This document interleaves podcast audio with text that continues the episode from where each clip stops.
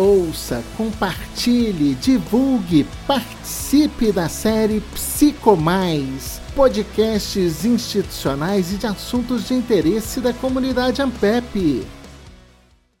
Olá, eu sou Robson Fontenelle, jornalista, e este é o podcast Psicomais. Neste episódio abordamos as questões discutidas no Fórum de Internacionalização do 18º Simpósio da Ampep. Participa conosco a pesquisadora da Ampep, professora Lúcia Rabelo de Castro, lotada no Instituto de Psicologia da Universidade Federal do Rio de Janeiro, onde ela é coordenadora científica do Núcleo Multidisciplinar de Pesquisa sobre Infância e Adolescência Contemporânea, o NIPIAC, da UFRJ.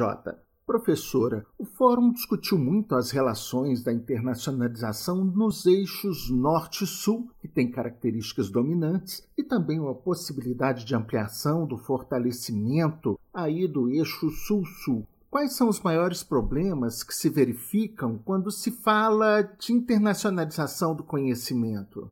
Eu não acho que haja assim algum consenso do qual a gente possa falar.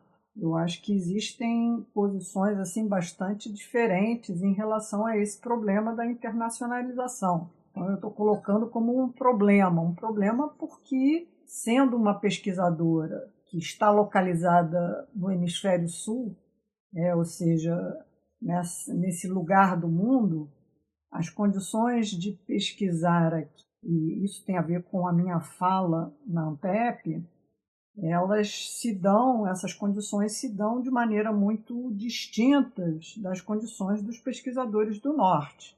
Ainda que as exigências em relação à qualidade da pesquisa, em relação ao, ao tipo de, de produção de conhecimento que você faz, tenham que ser os mesmos, vamos dizer assim. Então, as condições de pesquisar no Sul de alguma forma, afetam também a maneira como se pesquisa. Além do mais, esse foi também um dos focos lá da minha fala, o que eu analisei, e isso faz parte aí do problema da internacionalização, é que as relações entre pesquisadores do Norte e do Sul não são relações paritárias. Então, essas relações elas se dão dentro de uma estrutura de, eu diria assim, de dominação que cria uma divisão internacional do trabalho intelectual, onde os pesquisadores do Sul têm um lugar mais subalternizado em relação aos pesquisadores do Norte, por uma série de razões que também eu não vou poder me, me estender aqui. Então, todas essas questões são problemas. Problemas, inclusive, que aparecem quando, por exemplo, a gente ouve público, né, ouve, a gente ouve de colegas que fulaninho foi para fora porque não não não estava mais querendo né, ficar no Brasil com as condições de pesquisa que a gente tem aqui. Fulaninho preferiu né, ficar lá em vez de voltar.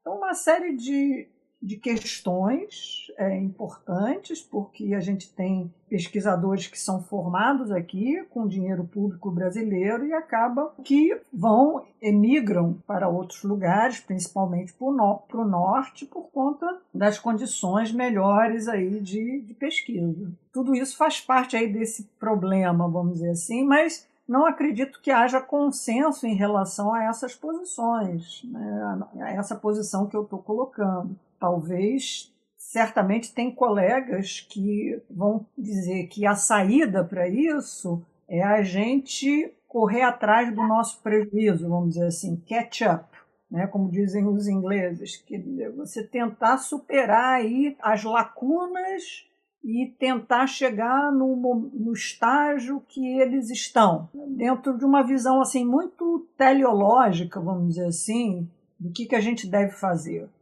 teleológica no sentido de que se o norte chegou a um determinado momento, nós vamos ter que copiar esse caminho e chegar também aonde eles chegaram. É, essa visão teleológica que se impõe pela ideia de desenvolvimento, pela ideia de globalização capitalista, é uma ideia que pode ser questionada. Qual seria o destino das sociedades qual é o destino da ciência e tecnologia em um país que, ao mesmo tempo que é globalizado, também tem que olhar para as suas diferenças e tem que construir um destino. E eu não sei se esse destino tem que ser emulado a partir do, de uma cópia do que os países do norte fizeram. Agora mesmo de manhã eu estava lendo o discurso do vice-presidente da Bolívia. Então, certamente né? Ele fala aí da, do destino Bolívia, o destino aí da a, a cosmovisão que os povos tradicionais trazem, que é muito diferente de uma visão da, da, do capitalismo globalizado. Professora, fazer uma aliança Sul-Sul resolve a questão? Depende do que você acha que é resolver a questão. Eu acho que seria talvez né? Deixa eu clarificar: a Aliança Sul-Sul significa que a gente deve, deveria estreitar laços de interação científica, é, acadêmica, principalmente com aqueles que estão próximos, que é, são atingidos pelas mesmas condições dentro dessa estrutura globalizada né, de dominação e dentro da divisão internacional do trabalho, e além disso, que também tem demandas parecidas, demandas sociais parecidas. Então eu vejo assim maior sentido da gente poder estreitar essa cooperação com esses países e com a vantagem de que também essa esse estreitamento de laços acadêmicos ele vai se dar também de uma forma muito mais paritária, um diálogo muito mais paritário. Nesse sentido, eu vejo que há muitos ganhos nisso. Eu mesmo né, trabalhei, fui fazer meu pós-doc na Índia e né, tenho uma cooperação com, né, com muitos colegas latino-americanos, então isso tem sido muito profícuo no sentido da gente pensar talvez uma agenda de pesquisa, principalmente na minha área, que é infância e juventude, uma agenda de pesquisa que possa se descolar um pouco da agenda de pesquisa que é considerada, é, vamos dizer assim, canônica dentro da área, que é meio que dada pelos pesquisadores do norte, Europa e Estados Unidos. Então, esses que seriam, assim, não o que vai resolver a questão, mas eu acho que existem ganhos importantes, estratégicos, que um país como o Brasil poderia apostar nessa direção. Essa cultura do norte acabar se, se sobrepondo, né? É, ela se dá mais em função desse posicionamento econômico, desse poderio econômico, ou por uma cultura mesmo de pensar que assim ah, o pensamento, conhecimento científico, ele está mais maduro na Europa. Por que será que existe essa diferença tão grande para além do poderio econômico? Então, Robson, tem toda aí uma discussão muito grande, muito extensa, muito profunda também, que vai é, relacionar toda, toda essa, vamos dizer assim, esse poderio econômico com também outros aspectos de dominação, que são aspectos de dominação cultural, científica, é aquilo que alguns autores chamam de um sistema mundo que se cria a partir da modernidade, que vai implicar não só numa acumulação de capital de poder econômico na Europa, mas também uma exportação de modos de vida, de crenças, né, de religião, de civilização. Então a gente tem que lembrar que a civilização europeia é uma das civilizações que o planeta teve.